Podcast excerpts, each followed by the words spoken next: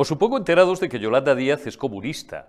Nos vamos a echar unas risas dentro de nada, de un minuto y medio, con el doctor Daniel Lacalle acerca de las últimas propuestas y las últimas intervenciones, nunca mejor dicho, en el caso de un comunista, de doña Yolanda Díaz, vicepresidenta segunda del Gobierno en eh, la economía. Su intervención, su afán por limitar, por topar qué palabra tan claro, es otro anglicismo infumable, por topar los salarios de los altos directivos. Y la última, igual que por sus caireles morenos, pues eh, se reunió un rato con sus amigos Unai y el de la Pasmina, no sabemos si en un despacho o en algún restaurante, porque, oye, las cosas también se pueden discutir comiendo, cenando, tal, no sé qué, y a los empresarios que les fueran dando, y aprobó la última subida del salario mínimo sin contar con los empresarios, lo cual como mínimo, pues es una cierta disfunción, ¿no? Porque si tú apruebas la subida del salario mínimo sin contar con los tíos que pagan el salario, pues, ahora quiere aprobar la reducción de la jornada laboral,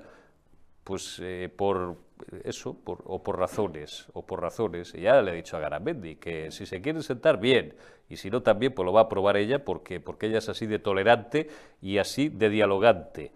Joder con los comunistas que no aguantan una broma, vamos, no aguantan una broma, esto lo decía el llorado, el genial Miguel, Miguel Gila, joder con los comunistas, eh, que van de dialogantes y de demócratas, y son los tíos más dictadores que han dado los siglos entre el cielo y la tierra, con algunas particularidades, que normalmente lo que aprueban en materia económica, ahora estamos en formato económico, no político, dos cuestiones.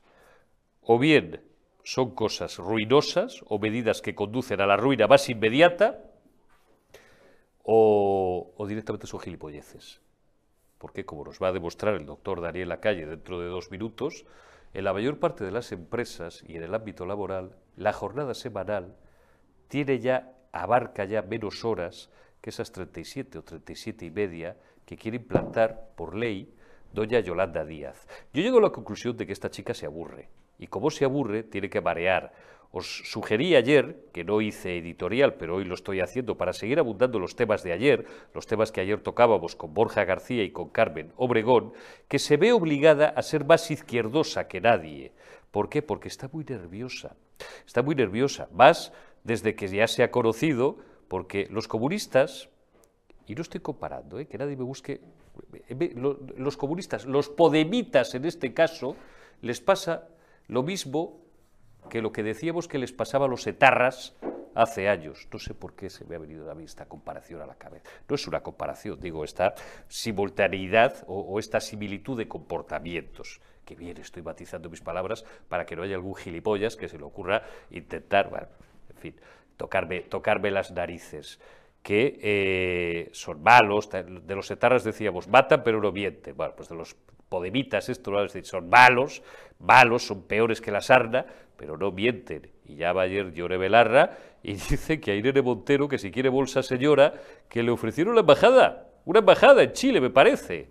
En Chile, que tienen un gobierno también ahí medio filoterrorista, creo, pues que a lo mejor es del gusto de la señora Montero para quitarla de España. Pues fíjate que por una vez y sin que sirva de precedente, tengo yo para mí que, que tiene más credibilidad la señora Belarra que el gobierno de España, es decir, que en este caso Yolanda Díaz, porque Irene Montero a la que estorbaba era Yolanda Díaz, no al figura. El figura está en otras cosas. Al figura le damos por muchas otras cosas, pero aquí el figura no tiene nada que ver. Hombre, el figura sí, porque al final el Consejo es un órgano colegiado y no sé si él o el ministro Álvarez, que se supone que es el responsable de la diplomacia española, pues sería el que tendría que firmar ese tal. A una tía, por lo demás, que ni es diplomática, ni tiene carrera, ni, ni ¿Os, imagináis a Irene Montero de embajadora en Chile? Ya sabía, aunque sea un gobierno ultraizquierdista y filoterrorista, es decir, como este, eh, ya, estaríamos en guerra con los chilenos. Bueno, pues como a Yolanda Díaz todas estas cosas y muchas otras, cito esta porque es la última, la tienen muy inquieta porque las encuestas gallegas, por ejemplo, y se supone que esta, que esta señora es gallega, ¿eh? no va a ser profeta ni en su tierra, nunca mejor dicho, le tienen muy inquieta porque van a sacar esto, cero escaños. Eh, la tienen muy nerviosa, pues tiene que hacer una cierta impostación y una cierta sobreactuación, vuelvo a repetir, izquierdosa, en materias que se supone que son, se supone, porque no todas son de su competencia, ¿eh? y si no que le digan a nadie Calvillo, lo cortés no quita lo valiente, la cantidad de veces que le tuvo que parar los pies porque entraba en lo suyo y en lo que no era lo suyo, en lo que era terreno, terreno puramente, eh, o materia puramente del Ministerio de Economía, no de Trabajo y Empleo. En Hacienda no, fíjate, porque esto me lo dicen y no hace falta que, me lo sugiriera nadie en su día, esto simplemente de una mera observación ya deducía yo que María Jesús Montero, que tiene mucha peor leche de la que tenía Nadia Calvillo, a esta cada vez que intentara, que hasta donde yo sé, y procuro ser, eh, en fin, procuro mantener un nivel de información más que aceptable, no fue nunca, eh, en el momento en el que Yolanda Díaz intentara interferir en las competencias de María Jesús Montero, le iba a pegar un sarterazo que la iba a dejar los dedos para el tinte 15 días. Pero en materias económicas, Yolanda Díaz ha intentado intervenir toda la vida de Dios, desde que la trajo el, coleta de los tiestos de sus tiestos de Ferrol a, una alta responsabilidad en Madrid y después degenerando, como el banderillero de Belmonte, eh, a ministra y a vicepresidenta. Está muy nerviosa. Joder, pues a ver si se relaja un poco, porque si la dejan unos meses más, termina de joder por completo el mercado de trabajo, e insisto, y si le dejan la economía española para, lustros, para lustros de los de cinco años, esperemos, no de los de 25, que son los del ministro de, Cultura, Ernest Urtasun. Arrancamos ya en Generación Euro, esta segunda Generación Euro de la semana del martes 23 de enero de 2024, saludando al mejor economista de España, que además tengo yo mucho gusto siempre que nos honre con su presencia en Periodista Digital. Doctor Daniel Lacalle, ¿cómo estás? Feliz semana. Feliz semana, muy bien, gracias. Gracias por invitarme como siempre. Hombre, es un placer y es un honor el, tenerte. Oye, Daniel, yo es que hay, parte del respetable todavía no se ha enterado muy bien del palo del, que va la vicepresidenta segunda. Es que esta señora es comunista, Yolanda Díaz, y eh, dice entre otras muchas cosas, porque como comunista es partidaria, por tanto, de una economía planificada, de una economía ruinosa, ineficiente, que no funciona y que además es, sobre todo, es, antipática, que es, que es, que es lo peor, lo, que menos gracia me hace a mí por lo menos, que hay que limitar los sueldos de los altos directivos. Tú, por ejemplo, pues, pues oye, ¿quién te crees que eres para, para intentar, si generas, aunque le generes un valor de cientos o de miles de millones a los fondos de inversión que dirijas o a las compañías que dirijas, tú quién te crees, ya te tiene que decir Yolanda Díaz el tope de lo que tienes que ganar, Daniel, hombre, que es que, es que nos dan del pie y nos tomamos de la mano. Bueno, ella, por supuesto, como tú bien dices, es pura ideología comunista de toda la vida y, claro, eh, no es que no lo sepa, pero cualquier persona puede entender que no le subes los salarios a la gente limitando los salarios de los que más ganan. La riqueza no es una tarta que eh, estática que se reparte y que se decide, sino que o se crea o se destruye, ¿no? Mm. Y claro, ella lo que parte de la base es que los salarios de los directivos son injustificados, ¿no?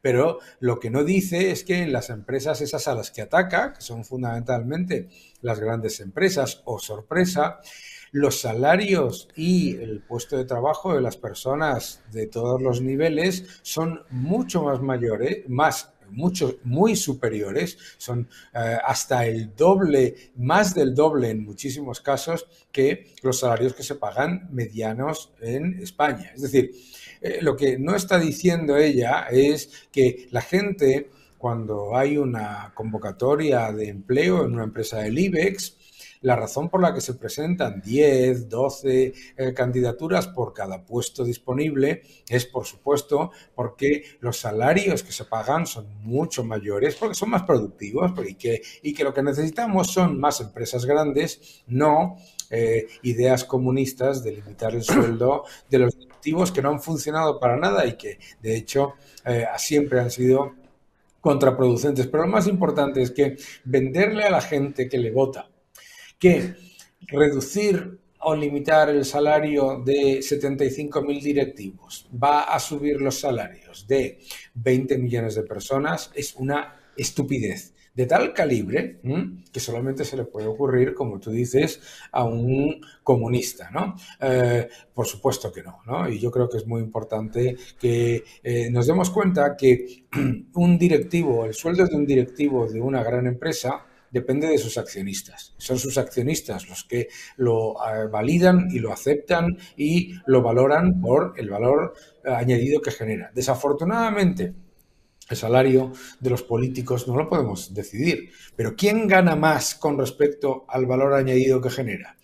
un alto directivo del IBEX que gane, pues eso, 300.000 o 350.000 euros, me da exactamente igual, o una eh, mujer como ella que gana 80.400 euros más casa, más los gastos pagados eh, viviendo de los demás, ¿no? Claramente, para mí, desde luego, no hay ninguna duda de que es mejor eh, y, más justo el salario de una persona que crea valor, riqueza y empleo eh, de 350.000 euros que el sueldo de una persona que gana 80.400 más gastos pagados, más peluquería, más los eh, vestidos, más la casa, porque todo tenemos que, no es que gane 80.400, es todo lo que va, más chofer, más seguridad, etcétera, etcétera, etcétera. Pues obviamente me parece que ella hace un flaco favor a la economía y la persona y el directivo genera valor, crecimiento y empleo y además depende de lo que decidan los accionistas. Ella no tiene nada que decidir ahí. Así, así es. Y además, también, eh, segundo, segundo mensaje para quien crea que los comunistas son mucho más dialogantes que estos peligrosos liberales o que la derecha conservadora, esos peligrosos fascistas y tal. Esta, eh, esto es lo, último, lo penúltimo, no, lo último, lo de las últimas horas, que ya aprobó el, eh, la, subida del, la última subida del salario mínimo hace no demasiados días por sus caireles morenos, negociándolo con, con sus dos amigos y solamente con sus dos amigos, que son el señor Sordo y, el de la Pasmina, y ella, que es la líder del tercer sindicato, que es el propio, que es el propio gabinete, ahora amenaza a Garamendi y amenaza a los empresarios en lo que tiene que ver con la reducción de, la, jornada, de la jornada laboral. ¿no?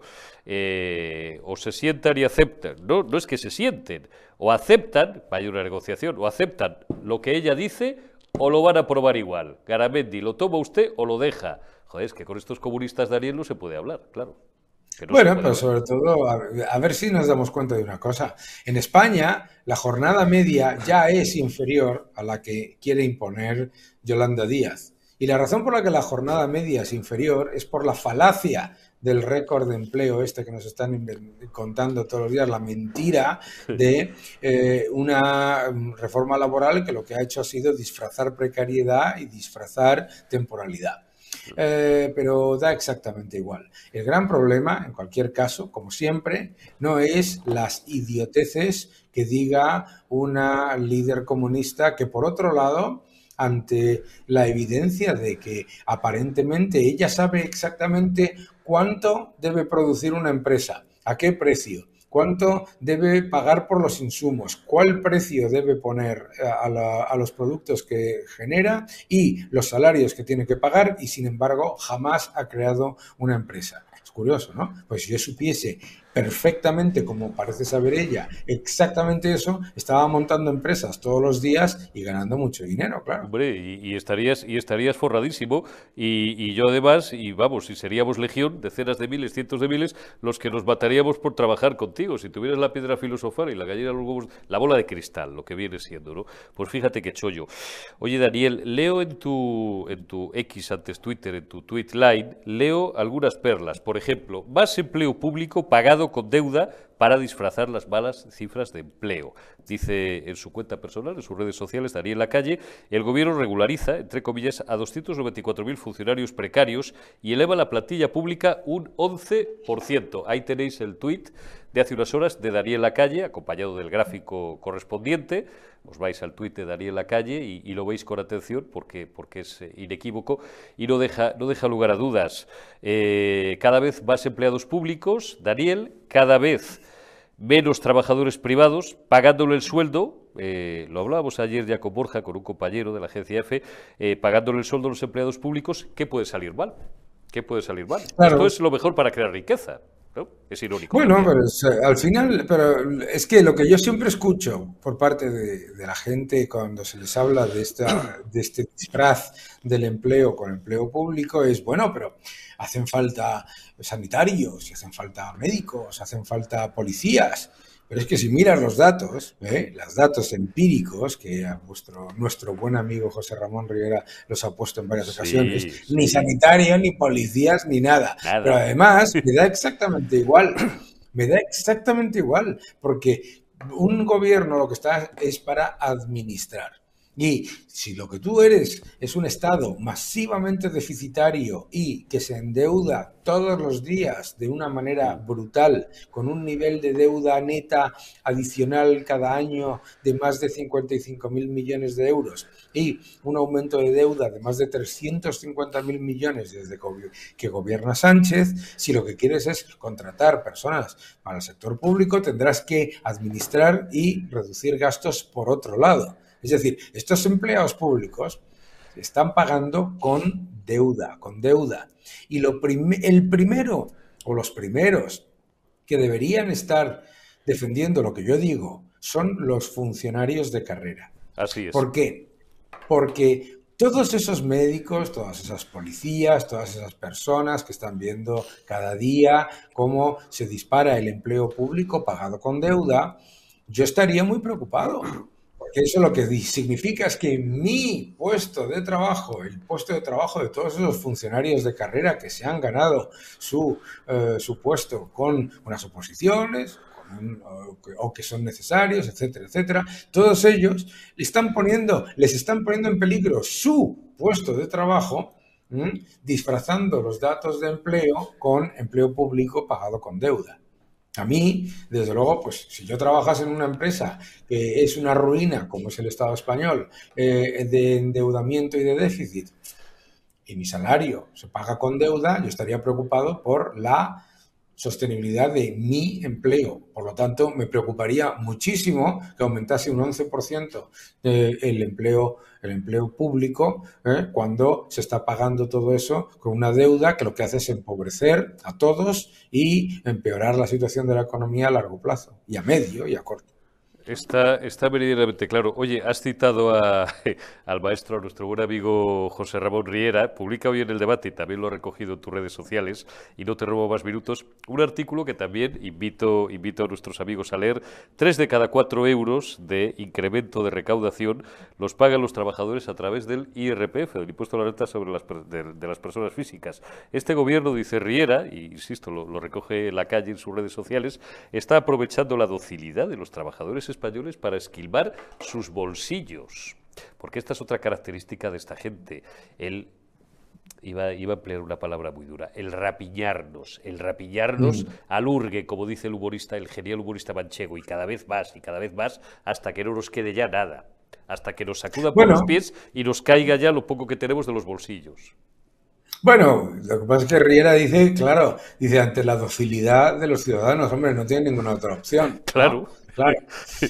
Pero, pero, inmediatamente ha saltado toda esta patulea de, mm, de, palmeros del gobierno diciendo que si se recauda más por IRPF es porque hay más gente trabajando y ganan más dinero. Bueno, es completa y absolutamente falso. Número uno, el crecimiento del empleo, como hemos mostrado en tantísimas ocasiones, ¿eh? ni las horas trabajadas, ni los datos de eh, afiliación real, porque hay que recordar que en la afiliación que se publica hay 800.000 pluriempleos, etcétera, eh, reflejan un aumento del empleo y de los salarios ni siquiera remotamente cercano al aumento de la recaudación por IRPF, ni de lejos y de lejos, estamos hablando de menos de la mitad, ¿sabes? ¿Eh? Por lo tanto, eh, además los salarios en España no han subido, los salarios eh, reales en España han caído. ¿No? O sea, es que vuelvo a esto de la narrativa, ¿no? La narrativa, no, hombre, se recauda. Y lo dice la propia, lo decía la propia Montero, ¿no?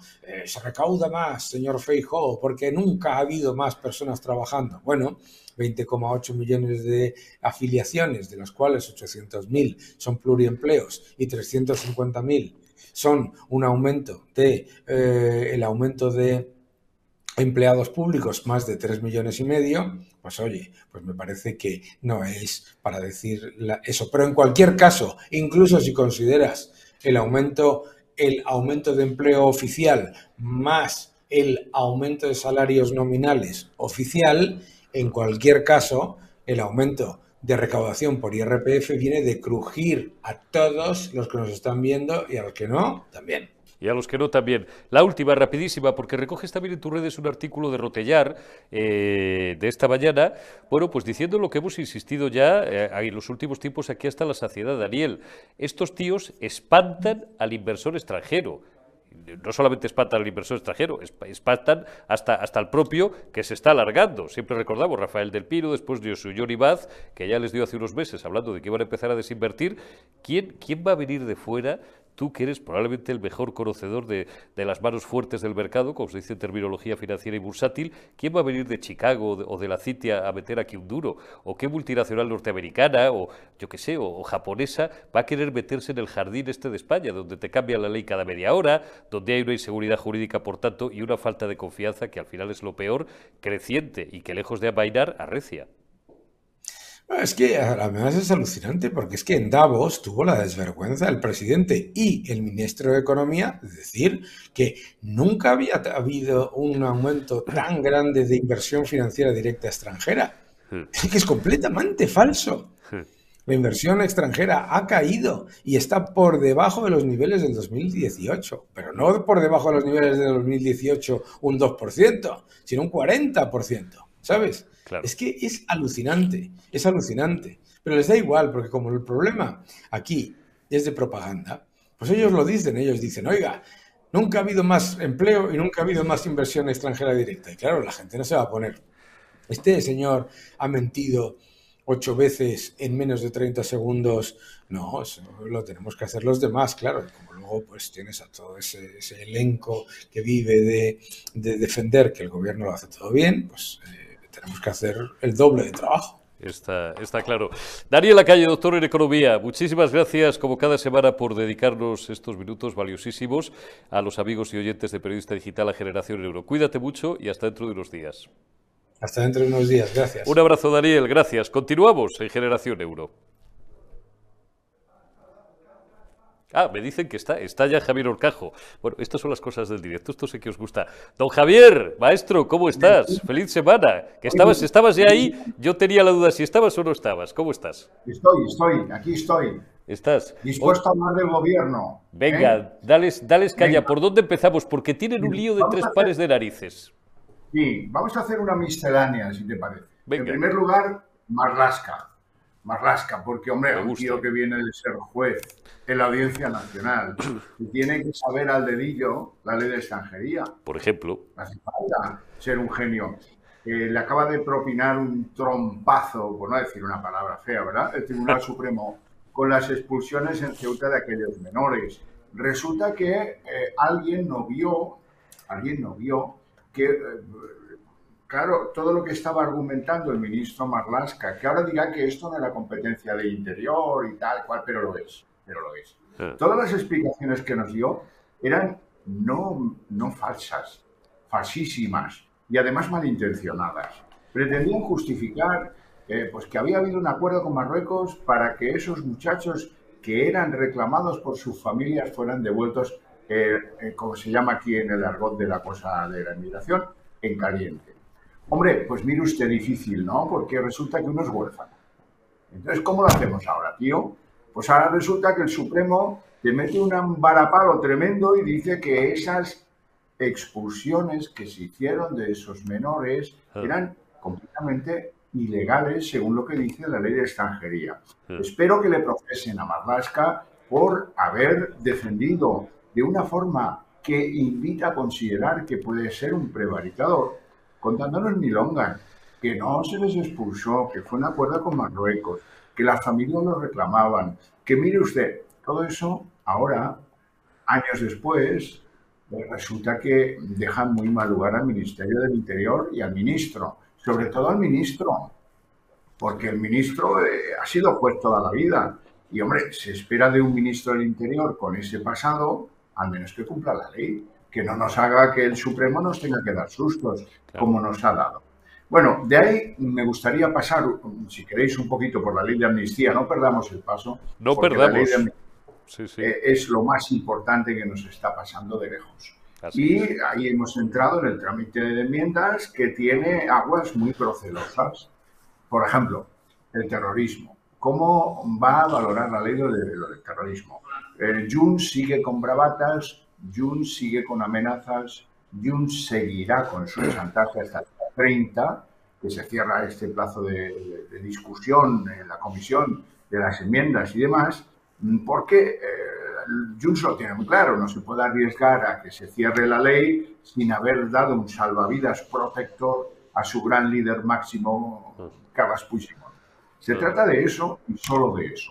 Y, por delante caerán los presupuestos de Sánchez, por delante caerá el Susur-Corda, porque para Junts eso es lo verdaderamente importante, poder contar con Puigdemont en ulteriores consultas, la del Parlamento Europeo o la de Cataluña, que vendrá pues más pronto más tarde, pero dentro de este año 2024. Ahí vamos a ver de nuevo cómo a pesar de lo que nos han indicado algunos próceres de la patria como Óscar Puente, el PSOE se va a volver a arrodillar porque si no se arrodilla una vez más, y ya se está poniendo las rodilleras Pedro Sánchez, si no se arrodilla una vez más, será verdad lo que dice Turull, colorín colorado y ya está.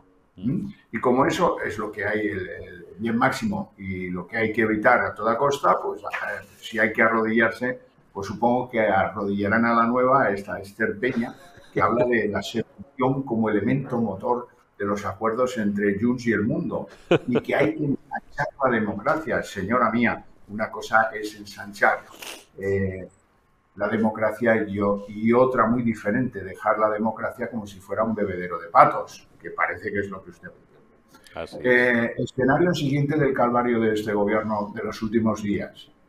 Bueno, hay asignaturas, hasta vez se ubico difíciles de roer entonces vamos a, vamos a soltar 500 millones y con esto oh, se arregla el problema de matemáticas y de comprensión lectora. Lo primero que hay que decir es que esto, si es una decisión del gobierno que afecta a los presupuestos, es muy inapropiado que se anuncie en un acto de partido en Galicia un fin de semana. Tal cual. Estamos de acuerdo, ¿no? Lo segundo, eh, esto lo puedo decir yo contigo en un bar. Oye, habría que invertir, tendría que invertir. Y ahí quiero ser honesto. El problema no son los chicos, el problema son los maestros. Eh, fíjate tú qué curiosidad. En las autonomías más rurales, donde hay más maestros vocacionales, en tu tierra, por ejemplo, sí. bueno, eh, hay mejores resultados que donde el maestro se acerca más al concepto del funcionario. Esos maestros que enseñan matemáticas o ciencias naturales o biología con un librillo en inglés hecho en Londres que se salta a la reconquista en dos párrafos, por ejemplo, el de historia. Eh, el librillo que te explica la fotosíntesis, te tienes que aprender unas palabras que luego en tu vida no te van a servir para nada porque y te van a alejar del conocimiento de la fotosíntesis, de un mejor conocimiento de la fotosíntesis. Ha habido errores de, todo tipo. El meter el inglés a martillazos en las escuelas ha sido uno de ellos, pero me voy a centrar en lo fundamental. Los maestros no vocacionales, el que enseña matemáticas eh, pues como un castigo, no va a despertar el amor por las matemáticas de nadie. Y luego hay una recriminación al gobierno de Pedro Sánchez, que es el que aprueba la ley CELA. Oye, tú sabías que la ley CELA, ya no te acordarás, pero la ley CELA, señores, eh, quitó de la mesa de estudio de los escolares de este país la regla de tres. En la vida, lo una de las cosas más útiles que enseña las matemáticas al que se dedica a cualquier cosa es saber proporcionar. Saber hacer una regla de tres es verdaderamente fundamental. A lo mejor las raíces cuadradas no tanto, podemos discutirlo, pero desde luego, ¿qué le, mandaba, ¿qué le mandaba la señora Celá? Quitar algo tan sano como aprender a hacer la raíz cuadrada. Pues porque a lo mejor ella, porque a lo mejor ella no sabía, Javier, porque a lo mejor ella no sabía, ya del logaritmo y de la potencia ya ni hablamos, pero es que a lo mejor no sabe ni la regla de tres. Pero ni, ni, siquiera el neperiano, ese no fue a clase, el día del logaritmo neperiano no fue a clase. Ahora bien, no, hombre, lo que no puede salir es decir, no, bueno, oye, mira, como hay asignaturas que parecen difíciles de roer, de roer por los alumnos. No, los alumnos, los alumnos llegan peor preparados. La comprensión lectora, incluso en comunidades donde no hay bilingüismo, es muy preocupante y se produce por un hecho completamente evidente. Los estudiantes no leen. Como no leen, no conocen muchas palabras. Dice, oiga, eh, eh, a mí me ha pasado, dando clase de hmm. economía, hmm. decir, habría que elevar la variable, levantar alguien la mano y, preguntarme qué es elevar. Claro, claro. No qué es la variable, qué es elevar. La comprensión lectora está fundada en un hecho evidente.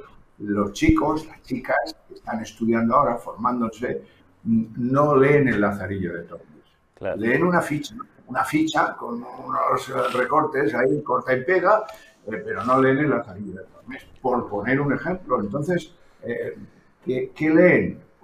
Nada, no leen nada, están encantados de las redes sociales y de los uh, TikToks y de este tipo de rollos, pero nadie les inculca el valor de la lectura. Y como nadie les inculca el valor de la lectura, terminan su fase de estudios elementales hmm. eh, siendo unos toquetes en términos de manejarse en su propia lengua. Inaceptable, esto no pasaba antes, claro, porque antes te obligaban a hacer un montón de fichas de casi todo y a leerte un montón de cosas de casi todo. Y así, pues es como se llega con una formación adecuada. ¿Se puede arreglar? Sí, Francia lo está arreglando y lo está haciendo bastante bien desde mi punto de vista. Ahora bien, lo que no es, sirve de arreglo es aplicarle a esto 500 millones y olvidarse, porque tienes agujeros, agujeros importantes eh, que produce esta ley CELA, que hay que eliminar cuanto antes. Tienes un problema con los educadores. Eh, seamos claros. A ver, el compromiso de, magisterio. Eh, ¿Es normal y justo que esta sociedad tenga una carrera de magisterio más corta que las otras, que el formato de las otras? ¿Cuántos fracasados que han intentado químicas o, físicas o lo que sea, no lo han conseguido, medicina, no lo han conseguido y luego van a parar a la facultad de magisterio? Eh, y entonces, ¿no será que habrá que empezar por el principio y tener ciertas garantías de que el maestro tiene un componente vocacional y que ama su asignatura? Porque si no eres un amante de las matemáticas, difícilmente vas a poderlas explicar y atraer a un chaval o a una chavala con la competencia que tenemos hoy a que lo del número no es un problema y que las matemáticas, demonios, tienen su gracia. O la literatura, quien dice las matemáticas dice cualquier otra cosa. Y el último problema, hombre, pues eh, concebir la educación como un parking en el que tú metes al niño, pagas la cuota y allí queda aparcado, pero nadie te mira si la batería va en condiciones o no, pues es un concepto que ha traído el socialismo. El socialismo que es partidario de que los chavales pasen de un curso a otro, aunque tengan mm, tropecientos suspensos, no importa, que sigan aquí, uy, la escuela para todos. Vamos a hacer las matemáticas socioamables. No, no. Las asignaturas son, son, lo que son y deben ser, eh, pues forman parte de eso que se llama la educación secundaria básica. Sin eso, este país está perdido. y parece que algunos no se quieren dar cuenta. En fin, como ves, no hay un, palmo que se salve. No, no hay un palmo que se salve. No, rematamos con la educación. Te completo con todo, con todo el cariño, el maestro, te completo que es verdad que tampoco vendría nada mal que se le devolviera la autoridad al maestro, que se la han quitado, que se la han quitado. Decía Sarkozy, yo recuerdo, y además recuerdo que tú citabas esa frase en, algunos programas que, que tuve el placer de compartir contigo, aquella frase de que él quería volver a una Francia donde los alumnos se levantaran cuando entraba el maestro. Cito a Sarkozy porque fue mm. quizás el que, el, que más claro, el que más claro lo dijo y se le ha quitado completamente la autoridad. Es que es verdad que hay algunos maestros que coinciden con el perfil que tú dices, pero yo también, que, conocemos y vivimos en, parte rodeados de muchos docentes, dices, joder, si es que estos tíos es que no me extraña que se les quiten las ganas, porque es que, y ya si concatenas una purria de, de leyes de educación que cada vez se lo ponen más más difícil, que les hacen invertir el 70% de su tiempo en hacer papeles. Hay que hacer informes de, tal, del alumno, de no sé qué, y hay que consumir el tiempo en interminables reuniones que no valen para nada. Y a mí me dicen, sobre todo en los últimos meses, me dicen algunos, y es para echarse a llorar, dice, ¿sabes el porcentaje de nuestro tiempo que dedicamos a preparar las clases? Digo, sorprendedme. Me dicen el 25%. Digo, ¿y el resto del tiempo qué hacéis? Dice, papeles, papeles y reuniones de BAU, de esto, de lo otro y tal. Es que, y otra cosa, Javier, ¿por qué no se ha, ¿por qué siempre en este país, más que en cualquier otro en España, se ha considerado la educación un instrumento en manos del gobierno de turno? adoctrinamiento. ¿Y por qué solamente la derecha ha consentido a la izquierda hacer leyes de educación, que llevan siete, ocho en toda la democracia, Javier? bueno, efectivamente, eh, eh, los complejitos hacen que la derecha, cuando tiene posibilidad de hacerlo, pues no formule una ley eh, que recupere cierta organización útil de nuestro que gastamos una pasta. Si miráis los presupuestos, la educación se lleva eh, una buena tajada. O sea que tendríamos que tener unos resultados acordes a eso e ir progresando en la comparativa, en la gran comparativa, el gran espejo del alma que es PISA, a quien hay que agradecer que al menos alguien haga ciertas reflexiones. Y ah, si este gobierno, la reflexión que hace después del bofetón que nos dio PISA, es, oiga, vamos a continuar como venimos y vamos a gastar 500 más para arreglar el problema. Es equivocarse de todas, todas, porque tú tienes un problema eh, con, independientemente de que le metas 500 millones más o menos, y el problema que tienes no le arreglas. Tienes que quitar la ley CELA y tienes que recuperar eso dentro del, acervo de lo que parece pues que es una barbaridad quitar eh, la regla de tres de, la formación de alguien en esos años, en unos años eh, que son muy importantes. Y desde luego hay que cambiar desde los orígenes. Yo vuelvo a decir el problema son los maestros. Y te digo una cosa, la autoridad no te la dé, ¿eh? la autoridad te la tienes que ganar en clase. Ya. Ya, en fin, eh, lo que está claro es que tenemos un gobierno que concibe la educación desde un ámbito estrictamente partidista y que es, como tú dices, absolutamente indignante, que es una sinvergonzonería anunciar esto. Además, ¿sabes, ¿sabes qué es lo que me temo que va a pasar esto? 500 millones, yo lo dije ayer. ¿Y por qué no 5.000 o 50.000? ¿Qué más da? Si el papel aguanta todo. ¿Cuántas viviendas públicas eran, Xavi? ¿Te acuerdas? ¿100.000? ¿300.000? ¿Qué más da? Primero 20.000. ¿Cuántas ha hecho? Cero, cero, no ha hecho ni una. ¿Qué más da? Así es. Y que haya 7.700.000 tíos en España que sigan comprando esta mercancía averiada, nos lo tenemos que hacer mirar, de verdad. Bueno, nos lo tenemos que hacer mirar porque la, mayor parte de ellos lo hace eh, persiguiendo un interés mezquino. El aumento de mi pensión, el bono cultural, mire sé que yo soy joven, mire sé que a mí me van a subir, pues yo apoyo a ese porque si vienen los otros, lo mismo me quitan lo que me iban a subir. Y así vamos. Ese es el verdadero problema. La gente no está chiflada. La gente se entera perfectamente de lo que plantea Pedro Sánchez. Pero por interés, por conveniencia, por egoísmo, ya le parece bien. Yo, sí, pero yo salgo ganando. Y como yo salgo ganando, ahí va mi papelito. ¿Cuántas veces? ¿10, 15 las que hagan falta? pues eh, ahí tenemos un problema. Tenemos un problema porque esa gente nos está mandando a la lona, como país, a la lona. Así es. Javier Orcajo, maestro, gracias por tu lección magistral, cuídate mucho y hasta dentro de unos días. Un abrazo grande. Un abrazo grande, Javier. Gracias también a todos vosotros por, por habernos atendido en esta generación euro de lujo de hoy, con el doctor Daniel Lacalle y con el maestro Javier Orcajo. Hasta mañana.